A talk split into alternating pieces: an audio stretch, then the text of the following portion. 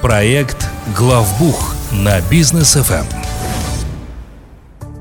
Друзья, всем добрый вечер. Бизнес ФМ, проект «Главбух», четверг. А, это значит, что сегодня Лолита Закирова расскажет нам о том, как же все-таки вести свою бухгалтерию правильно. Лолита, добрый вечер. Добрый вечер. Напомню, что Лолита Закирова является директором и сооснователем группы компаний Аксиса, компании, которая занимается бухгалтерским аутсорсингом и аудит, а, аудиторскими проверками.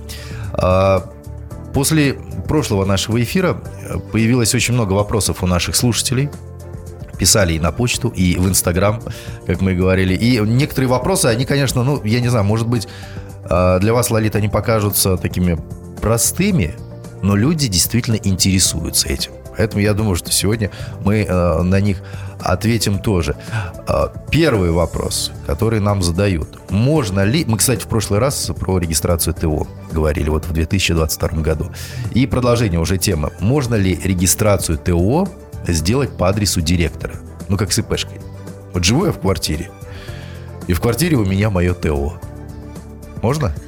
На самом деле, да, очень часто вот этот вопрос задают, особенно когда, э, ну, только действительно вот предприниматель решает открыть юрлицо, он еще не очень понимает, в каком у него будет формате там офис угу. и какого размера ему, собственно, офис надо. И людей-то у него еще нету, то есть офис этот он может быть и готов э, взять там в аренду, но кого он туда еще посадит, он не понимает.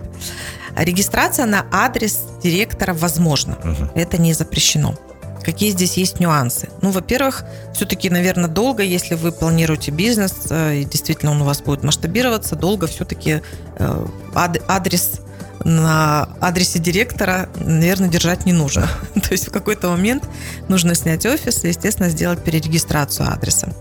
А в случае, если это имущество, ну вот это жилье, где директор планирует регистрацию сделать, оно совместное с супругами, то нужно нотариальное заверение супруга супруги угу. на то, чтобы адрес этот использовать. Ну и, в общем-то, все. И э, мы говорили вот в прошлой программе об этом, что э, хорошо, если по этому адресу кто-то находится физически, на случай, если придет проверяющий орган, убедиться, действительно ли по этому адресу есть вот это то. То есть что это означает? Вообще проверка по адресу, как она приблизительно происходит, это значит, что по месту регистрации должен находиться а, тот человек, у которого есть печать ТО, к примеру, и который уполномочен расписаться от имени ТО. Ну, чаще всего это сам директор, либо кто-либо по доверенности, кто, опять же, обладает вот этими полномочиями. Угу. Отлично. А может ли, вот тоже задают нам вопрос, и учредителем, э, учредитель быть директором? Вот два в одном. Или, или такое, если ты учредитель, все, директором ты быть не можешь. Может. Но это тоже у нас не запрещено по законодательству. Более того, чаще всего так и происходит.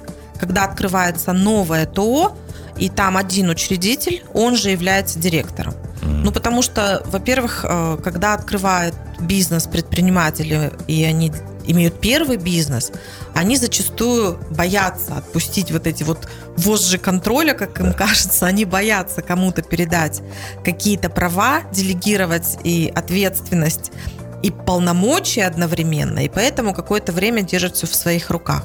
А эта ситуация для старта бизнеса, она вполне возможна и может быть даже и хороша, потому что тогда предприниматель учится каким-то моментам.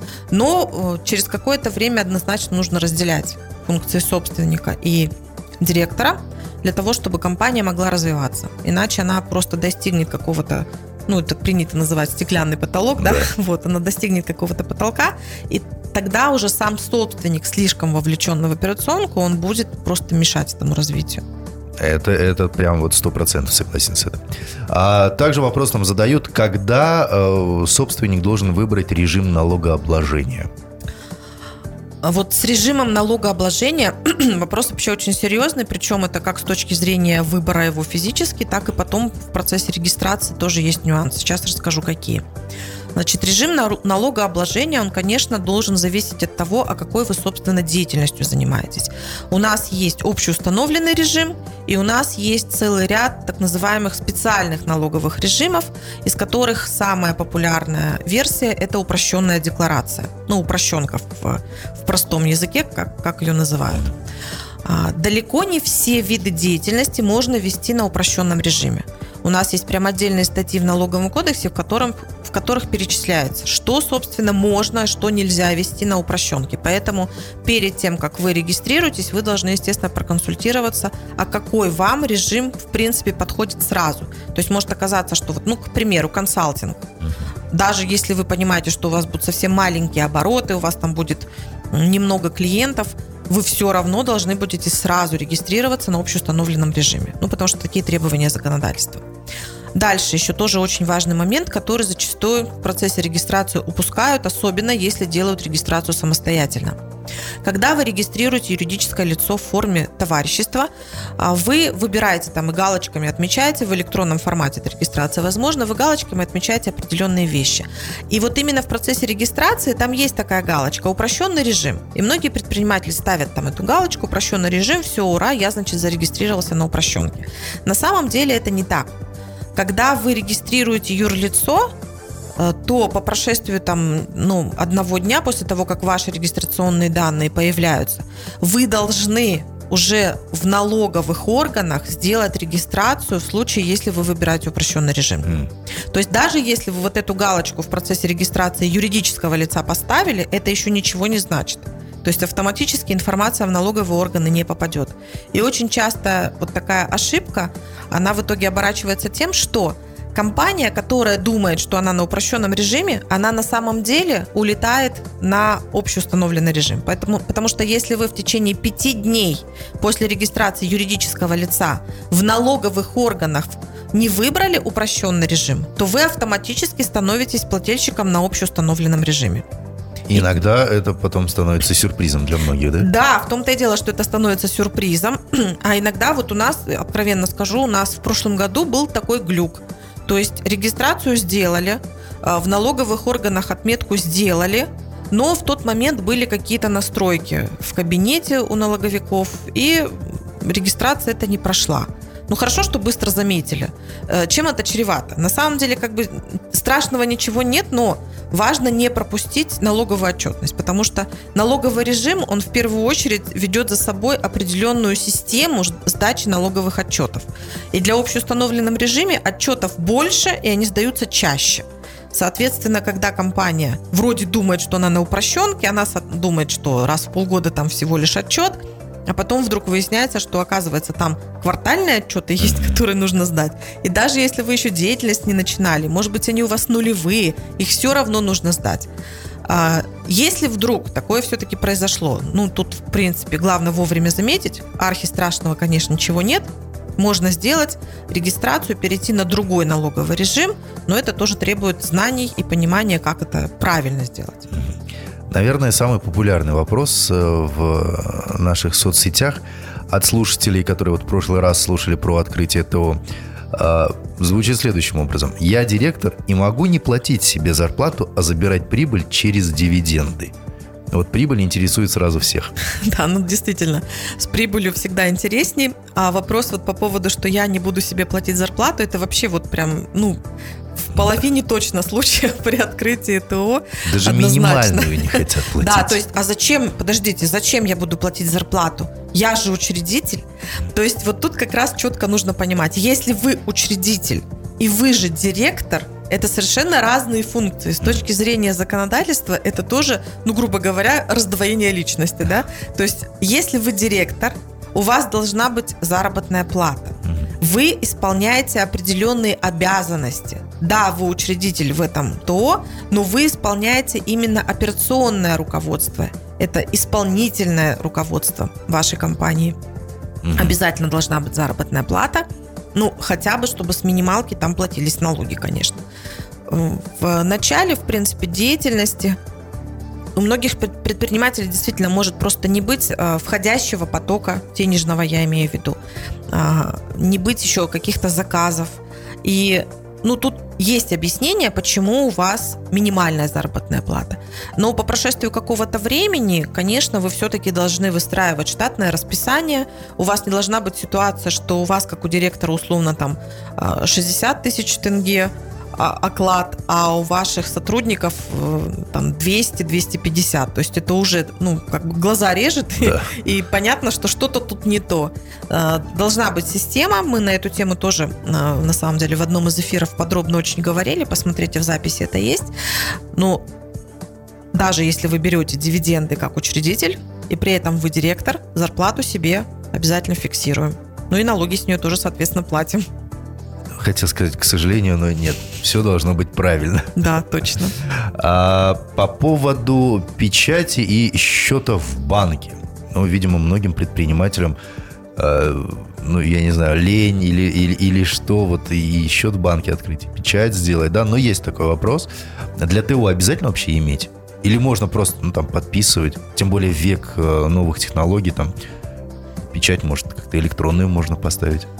Ну, э, вообще, если честно, печать как для ИП, так и для ТО иметь не обязательно. Может Серьезно? быть, для кого-то это будет открытие, да, абсолютно. Uh, у нас публикация прям в Инстаграм есть на эту тему, мы подробно прям подборку делали по статьям. Ну, то есть требований законодательных в том, чтобы у ТО была печать, их нет. Но практика делового оборота у нас сложилась таким образом, что мы любим печать. Мы привыкли, что печать, она как бы вес придает документу. А, опять же, тут тоже очень важно понимать, что печать, ее нельзя ставить везде, где вот заблагорассудится. Это первое. И второе, она ставится на чью-то подпись, не просто на чью-то, а на подпись того лица, кто уполномочен от имени этого ТО какие-то действия производить. То есть ну, директор, он, например, на основании устава да. действует, на его подпись ставится печать. А, когда вы открываете счет в банке, кстати, банк у вас спрашивает, у вас есть печать? Если у вас печать есть, вы оставляете образец как своей подписи, так и печати. И потом, в случае любых изменений, вам это изменение банк не внесет, пока вы, опять же, не поставите и подпись, и печать. Но в случае, если вы сразу сказали, что у меня печати нет, тогда у вас изменения будут происходить только на основании вашей подписи. Поэтому вот, ну вот с печатью вот такая картинка. А, опять же говорю, многие компании именно э, вот этот момент солидности хотят использовать и печать делают, и ею да. пользуются, собственно. А, про счет в банке. А, но счет в банке, на мой взгляд, это в первую очередь удобство. А, тут момент такой, что, э, во-первых, очень многие вещи в формате онлайн можно сделать в банке. И сами банки, они сейчас построили свою систему работы таким образом, что те платежи, которые мы делаем в формате онлайн, они дешевле, чем если мы а, нарочно поедем там с распечатанными какими-то бумажками. Мы тоже можем использовать такой формат. Нам банк, в общем-то, не запрещает. Но там прям в десятки раз тарифы по обработке этих документов на бумажном носителе либо в электронном виде отличаются. Поэтому тут для предпринимателя, мне кажется, выбор очевиден. Конечно, счет в банке нужен, он удобен, да. особенно если мы говорим про э, иностранный капитал, про какие-то варианты, когда учредители или директора, они находятся физически чаще в других городах, то, конечно, открываем счет в банке и вполне комфортно ведем деятельность. Так, ну все, зафиксировали. Счет в банке обязателен. А сейчас предлагаю отлучиться на короткую рекламную паузу. После вернемся, друзья, продолжим наше обсуждение.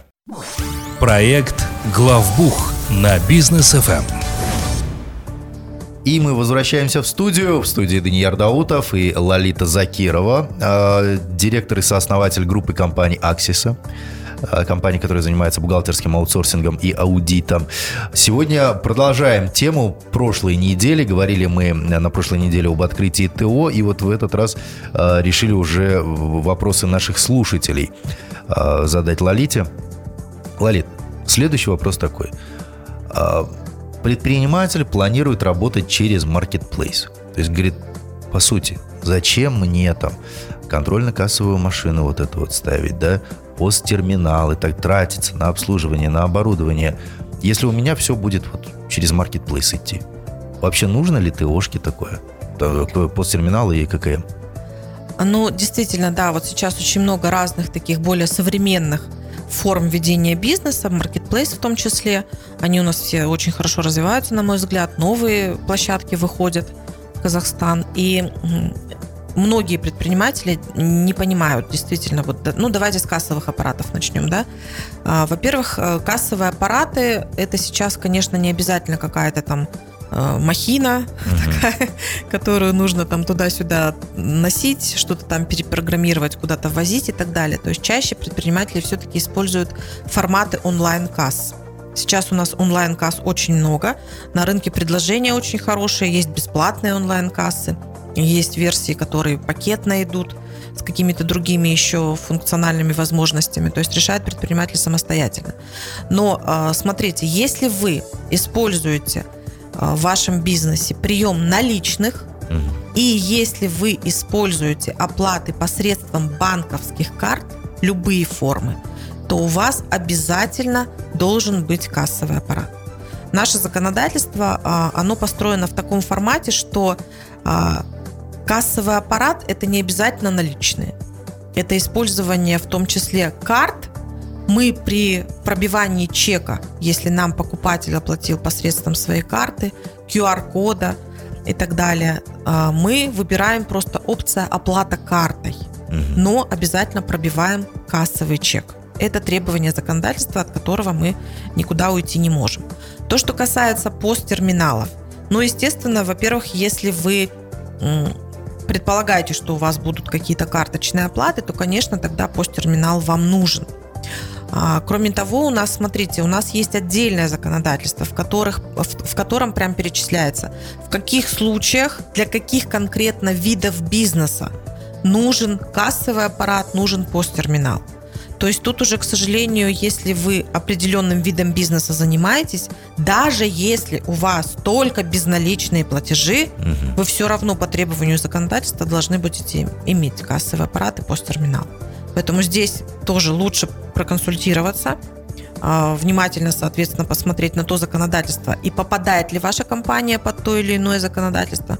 Ну и потом уже вам будет понятнее. Понятно, нужно вам приобретать кассовый аппарат и посттерминал. Понятно, окей.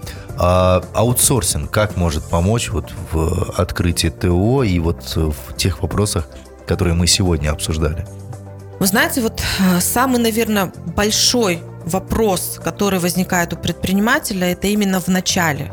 Объяснить ему, что нужно, как нужно, как правильнее. Поэтому а, те компании, которые мы открывали, и в тех конкретно открытиях, в которых мы прямо или косвенно участвовали, они всегда начинались с консультации. То есть предприниматель, он прям приходил к нам, консультировался, записывал все вопросы, которые у него сразу на старте были. Мы, опять же, уже зная и предвосхищая зачастую моменты, которые у предпринимателей возникают, уже имеем определенный набор э, информации, который даже если предприниматель нам не задал вопрос, мы все равно ему начинаем объяснять, потому что он просто может даже не понимать, что это ему нужно знать. То есть консультация – это самый первый шаг.